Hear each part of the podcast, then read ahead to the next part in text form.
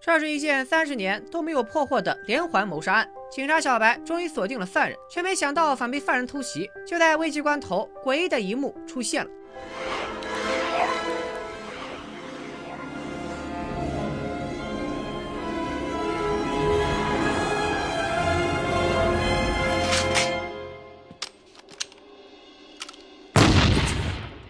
好，我是戴眼镜拿着话筒的拉塞偏偏，欢迎来到偏偏悬疑社。今天要和大家解说的又是一部你以为我解说过，其实是你看别的解说解说过，但是我自己确实没有解说过，只是在别的视频里经常会提到的经典悬疑电影，被称为时空连续片鼻祖的《黑洞频率》。在一九六九年的十月份，有两件大事最值得纽约居民关注，一个是纽约出现了极光，一个是大都会球队的棒球比赛。这两件事，我相信咱们大部分观众都不感兴趣。咱们直接说重点，在一九六八年到一九六九年间，纽约发生了一起连环杀人案。先后有三位女护士惨死，死者均被胶带反绑在背后，然后被勒死。凶手还会从每个死者身上拿走一件小东西留念。然而案件在一九六九年十月份戛然而止，之后过了三十年也没破案。由于死的都是护士，所以人们给这起案件起了个名字——南丁格尔连环杀人案。时间来到了三十年后的一九九九年，咱们的男主小白今年三十六岁，自幼丧父的他性格似乎有某些缺陷，导致女友忍受不了和他分了手。小白的父亲老白是个消防员，于三十年前为了救人牺牲在火场。当时的小白才六岁，失去慈父的关怀，小白痛彻心扉，甚至做出了一个违背祖宗的决定，背叛这个消防世家，当了警察。此时小白还不知道，他即将成为天选之子，命运指定了要由他来找出南丁格尔杀人魔。一九九九年十月十日的晚上，小白的发小带着儿子来他家玩，意外翻出了关键道具——父亲老白当年留下的无线电设备，只不过没琢磨明白怎么用。发小走了以后，小白一边翻阅着父亲牺牲时的报纸，一边听着电视里专家在分析纽约出现极光的原因，说什么弦理论表明宇宙有十亿个次元，时间也不止一个次元。就在小白忆往昔的时候，那个无线电台传出了一个神秘的声音。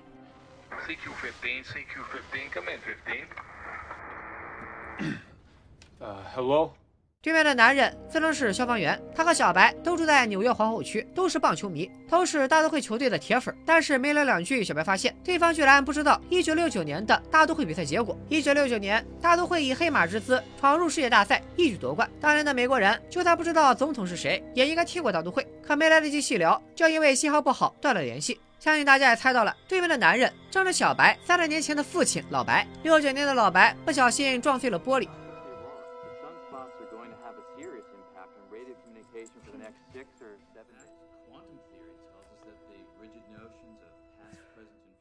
故事来到第二天，也就是一九九九年的十月十一日，一个工地挖掘出一具骸骨，案子交到了小白这里。和他搭档的警官就是父亲当年的朋友黑叔，也是小白的领路人。值得一提的是，现场附近有一户人家，小白走访后发现家里只有一对老夫妻，他们的儿子叫杰克，也是个警察，只不过多年以前就牺牲了。从小失去父亲的小白表示很能理解这种心情，安慰了这对老夫妻。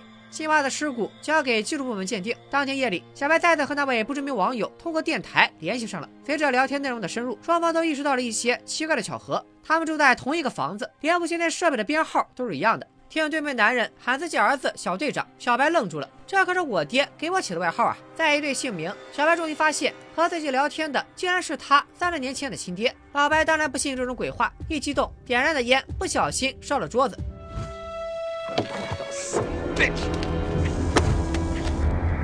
What's going on? Nothing. Nothing's going on.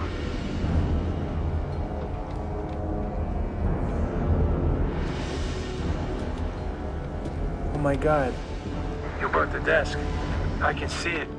老白还以为有变态在外面盯着自己，他警告电台对面的人不要妄想对他的家人动手。 话说，这到底是怎么回事呢？还记得前面提过两次的极光吗？太阳风携高能粒子万里而来，第四场嫌得太埋汰，就往两极甩。粒子碰到大气，变得炫目多彩。在太阳风暴强烈的年份，极光的范围也会扩大。电影里设定，一九六九年和一九九九年十月份，北纬四十多度的纽约都出现了极光。极光虽美，但会对无线电通讯造成干扰。于是电影便通过极光，让一部电台沟通了两个时间点。注意，不是平行时空，不是多元宇宙，就是同一条时间线上的前后两个点，并且只有年份的区别，日期是完全同步的。这就意味着小白将扮演预言家的角色，而老白的所作所为也会影响小白的处境。既然开挂了，小白当然得想改变父亲的命运。October twelfth, nineteen sixty-nine. Tomorrow. You're telling me I'm gonna. I'm, look. No, you gotta listen to me. happen. It was an abandoned warehouse. Butch always told Ma it wasn't your fault. You went with your instincts. But if you'd just gone you. the other way, listen to me. If you'd just gone the other way, you would have made it. Hello? 时间来到第三天，也就是十月十二日。当天大都会球队的赛况和昨晚小白说的一模一样，不由得老白不相信。这时消防队铃声大作，果然发生了一起仓库着火事件。来到火场后，老白身先士卒冲进火场救一个被困的女孩，但火势突然加大，What the hell is going on? Gino, what's the matter? Gearbox! It's cracked! Right, right, the ladder's down! The ladder's down, Frank! You gotta find another way out! 老白眼前有两条路，一条满是大火，另一条有烟无火，看起来很安全。如果不出意外的话，他会在这条路上出意外。于是老白决定相信小白昨晚的预言，选另一条路。老白带着被困女孩转身闯过那片火焰，来到一处类似于信号滑梯的路。此时仓库发生爆炸，二人也成功滑落到外面的河水里。随着老白的抉择变化，时间线被彻底改变。八开前后各表一枝。一九九九年的十月十二日，原本是老白牺牲三十周年的忌日。小白和发小以及黑叔在酒吧里一起缅怀。在一段蒙太奇的镜头里，六九年的老白死里逃生，而九九年的小白突然就有了和父亲一起长大的记忆。Whoa! John, you all right? My father didn't die in a fire. Right? Huh? Gordon, my, my father didn't die in a fire. Oh, what are you talking about, John? He had cancer. Cancer because it was the cigarettes, right? The cigarettes? Yeah, lung cancer 10 years ago. 在这条时间线里，老白多活了二十年，最终因为抽烟引发的肺癌死在了1989年。小白救了父亲，扭转了世界，但此时他还不知道改变命运这个励志词汇究竟有多可怕。死里逃生的老白相信自己是被儿子救了。回到家里后，他在桌子上刻了个早字。他在桌子上刻字，给三十年后的小白报平安。九九年的小白回到家，正好看到了桌子凭空出现字的一幕。小白表示，虽然历史改变了，但他还保留着原时间线的记忆，也就是他同时拥有父亲殉职和父亲逃生后两种记忆，甚至不知道该信哪一个。没有精神分裂也是难为孩子了。父子俩继续跨越时间的对话。小白让老爸一定要少抽烟。又抽烟？跟你说多少次了，把烟戒了。你以后怎么死的你自己不知道是不是？老白似乎对儿子的劝解没往心里去，依然烟不离手。父子俩聊了很多，不过最重要的是大都会球队在接下来的比赛全给老爸剧透了。通话结束后，小白照常给白妈打了个电话。老白也来到医院看望媳妇儿。就在夫妻聊天的时候，白妈看到了个大问题。Oh my god, what is he doing? Frank, I gotta. Excuse me, doctor, is that Benazeprone? I gave this patient 50 mils of Benadryl on admittance, mixed them, and he's dead. Why wasn't I made aware of that? It's in his chart. 艾妈发现了一起潜在的医疗事故，这绝对是积德行善的好事。但是电影接下来先是给了钟表一个镜头，此时是十月十二日十一点五十三分，转转到一九九九年，从晚上十一点五十九分开始，床上的小白辗转反侧，他梦到了一场葬礼，可父亲已经得救了，死的会是谁呢？镜头中的金色项链暗示我们，小白的妈妈没了。小白从床上惊醒，已经是第四天，也就是十月十三号。他给在医院工作的妈妈打了电话，发现对面变成了快餐店，而且全家福照片里的妈妈也不见了。惊慌失措的小白来找自己的女友商量，却发现女友压根就不认识自己。天亮上班后，小白发现自己的情绪乃至性格都发生了很大的变化。从小一直很喜欢他的黑叔对小白也变得不客气。黑叔带来了一个震惊的消息：他们十一号挖出的尸骨经鉴定，正是三十年前南丁格尔连环杀人案的受害者。She makes ten. Ten. No, I remember this case. It was three. He killed three women. What are you talking?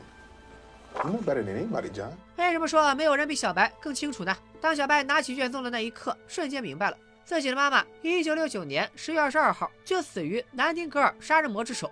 事情应该是这样的，在原本的时间线里，老白死在六九年的十月十二日的火灾里。白妈得到消息，肯定飞奔而去，自然不会留在医院继续工作。南丁格尔杀人魔就会因为医生打错点滴的医疗事故死亡，整个案子成为悬案。他也只杀了三个人，但因为小白的剧透，老白选了另一条路，时间线改变了，老白活了下来。其实此时镜头有给到一张合影，此时不但老白没死，白妈也还是活着的。那为啥白妈后来又死了呢？因为时间线在当天晚上的十一点五十三分。再一次被改变了。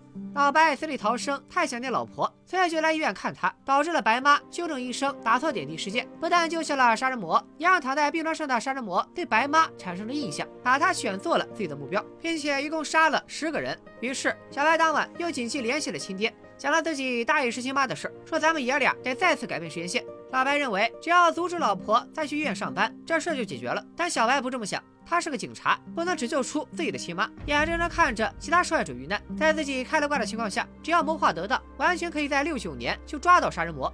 虽然不知道凶手是谁，但有卷宗就知道他接下来会干什么。明天，也就是一九六九年的十月十四号，第四位受害者会在六点半来到一家酒吧，七点半离开，八点被人发现死在酒吧后的巷子里。所以，只要老白去酒吧盯着受害人。应该就能发现尾随被害者的杀人魔。时间来到第五天，十月十四号晚上，老白按计划来到酒吧，但没想到四号被害者发现了老白穿着消防员的衣服，居然主动邀请老白喝酒。耿直的老白生怕对方遇害，所以全程陪聊，导致杀人魔放弃了目标。与此同时，九九年的小白正在加班，发现卷宗里那个四号被害者的资料突然就消失了。他知道老白成功救下了被害者，但并没有抓到凶手。当晚，父子二人同步了一下最新剧情，正好白妈来到旁边，老白就顺势让白妈和小白聊一会儿。话说老白并没有告诉白妈对方是谁，只说对面是一个和自己儿子重名的警察。Well, my six-year-old keeps telling us he wants to be policeman right after he retires from the majors. We just bought a, him a badge and a whistle for his birthday. Yeah, I, I remember. I used to play cops and robbers all the time, but you, my mom wouldn't let me have a toy gun. Sounds like your mom and I would get along. 和白妈聊完以后，电影安排了一个小彩蛋。影片刚开始，发小和小白聊天的时候，曾感慨过雅虎的股票涨势真好，可惜没买。于是借着开挂，小白就给了他机会。Something you gotta remember for a long time. Yahoo. What's that? Well, it's a it's a magic word. It's like um, like like abracadabra, but even better. Try it out, kid. Yahoo. Yahoo. 雅虎一九九六年上市，发行价是一点三美元。到故事发生的一九九九年，雅虎的股价已经突破了一百美元，涨了接近一百倍。这个提醒就像是穿越回八十年代，告诉家里人赶紧买房。买的时候两千七，刚过半年就涨到了两千九，我就让我妈把房子全卖了，狠狠的赚了一笔。扯远了，咱们回到主线剧情。小白交代了下一项任务：第五位被害者在酒吧做兼职，十月十六日凌晨两点下班之后死在了自己的住处。老白需要在那家酒吧开始盯着被害者，找出是谁在跟踪他。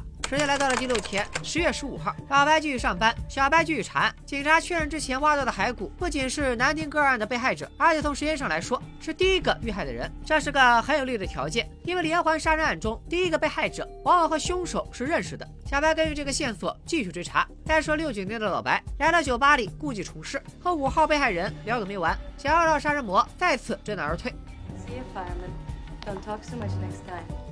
可惜，由于专业度的问题，老白不但没察觉到杀人魔在哪，反倒被凶手黄雀在后了。他刚去上了个厕所，就被杀人魔给偷袭了。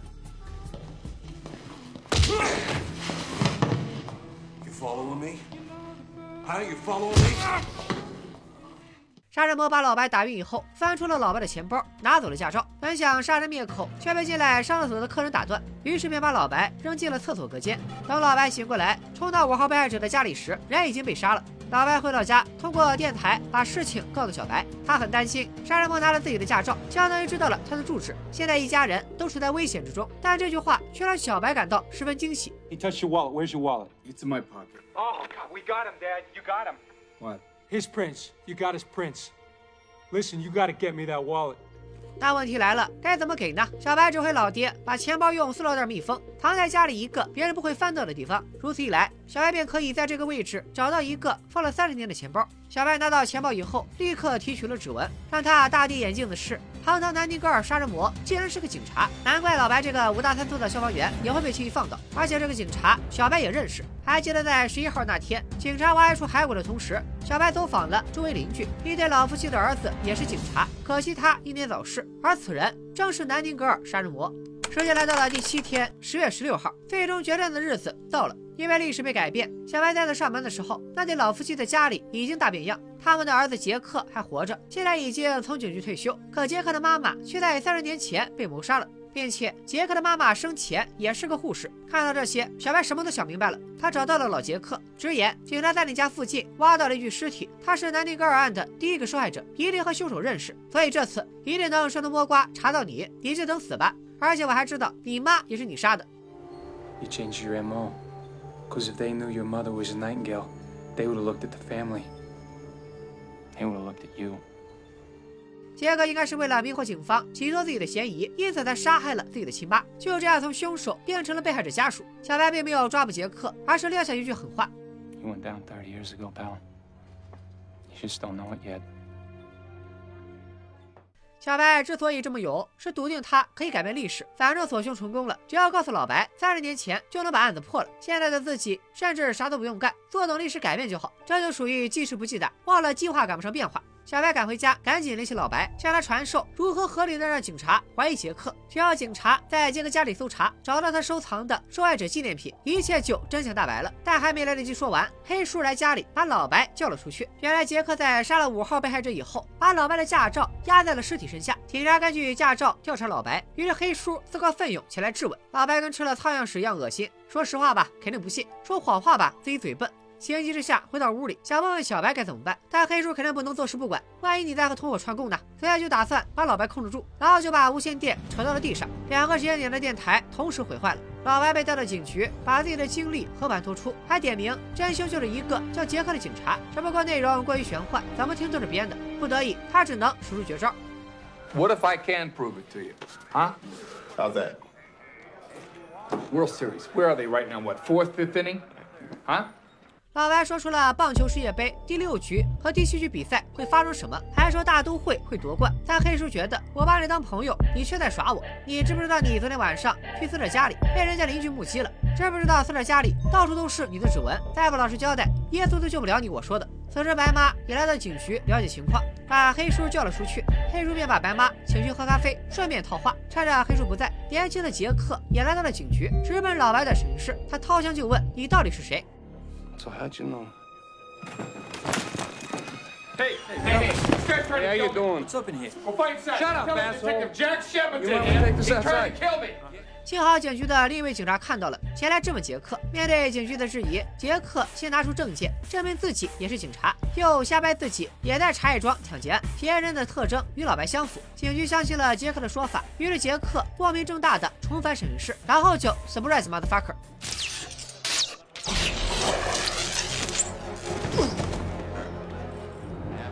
老白虽然耿直，但是不傻。在杰克出去的时候，将两杯咖啡倒在地上，然后扯出两根电线，给杰克来了手电鱼。不仅杰克晕了，警局的电力设备也短路崩了。而后老白踢开电线，掏出杰克的钱包，翻出驾照，之后搞出火情，引发消防警报，顿时全警局陷入混乱之中。老白也趁机离开。根据驾照上的地址，来到了杰克的住处。他要找到杰克保留的那些罪证，也就是被害者的纪念品。随着冷冷的水珠在脸上胡乱的拍，杰克也清醒过来。他回到家里，确定家里没人，然后查看了藏纪念品的地方。殊不知，屋里的老白已经和他躲猫猫绕了一圈，并且在杰克离开这个小屋以后，翻出了那个盒子，里面全是杰克从被害者身上拿走的纪念品。就在这时，老白被杰克发现了，他凭着消防员登高爬低的本事一路逃跑，而杰克拿着枪在后紧追，一路追到了码头。杰克失去了目标。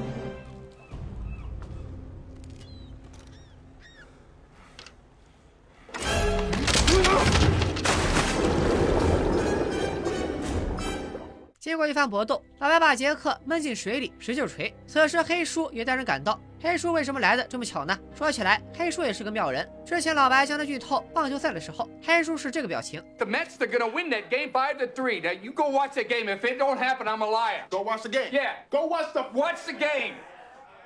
之后，他和白妈去咖啡店，想到白妈那里套点线索。但是当看到球赛的过程和老白所说的一模一样时，又变成了这样。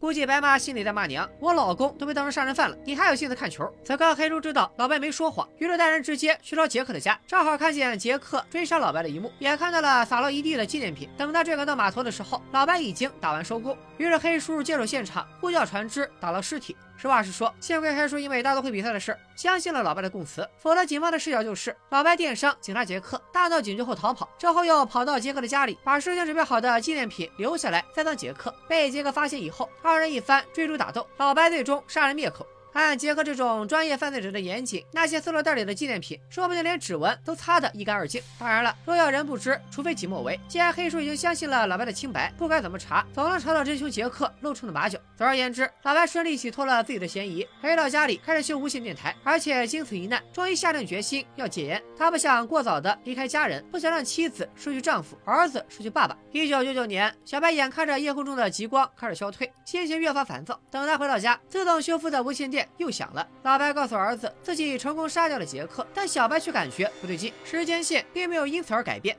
Well, if we stopped him, why isn't Mom here? Why don't I remember her being okay? But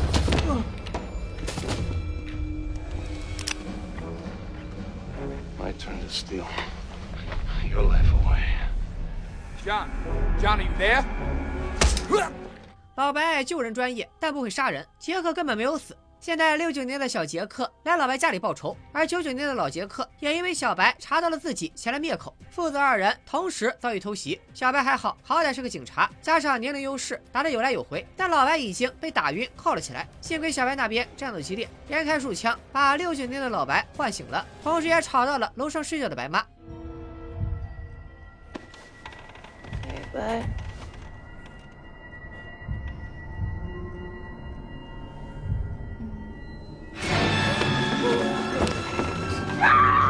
老白用脚把桌子上的工具盒勾了过来，拆手铐。而六岁的小白听到声响后，也来到妈妈的房间。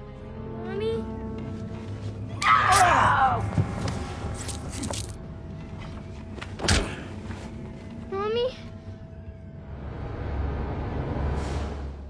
杰克转换目标，拎着小白下楼，正好遇见老白解开手铐，端起枪，于是打小白当人质。老白无奈放下枪，不过这时电台里九九年的打斗声吸引了杰克的注意。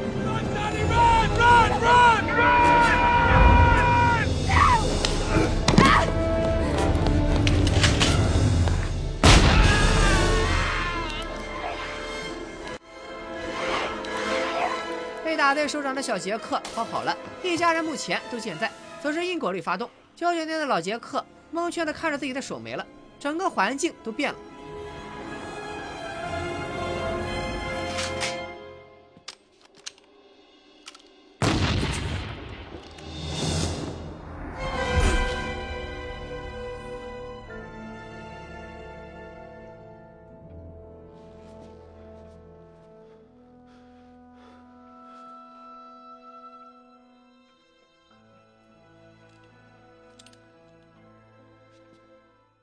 杰克就这么死在了1999年，而那个突然出现的车厢男子正是老年老白。其实这个结尾可以这样理解：六九年的老白在打穿杰克手掌以后，被杰克逃走了。但因为在电台里听到了九九年的打斗声，知道三十年后杰克还会再次登门与小白有一场恶战。而老白戒烟之后没有患上肺癌，一直活到了三十年后，准时赶到现场救下了儿子。因此，这个故事的主旨就是家庭中的每一个人互相拯救。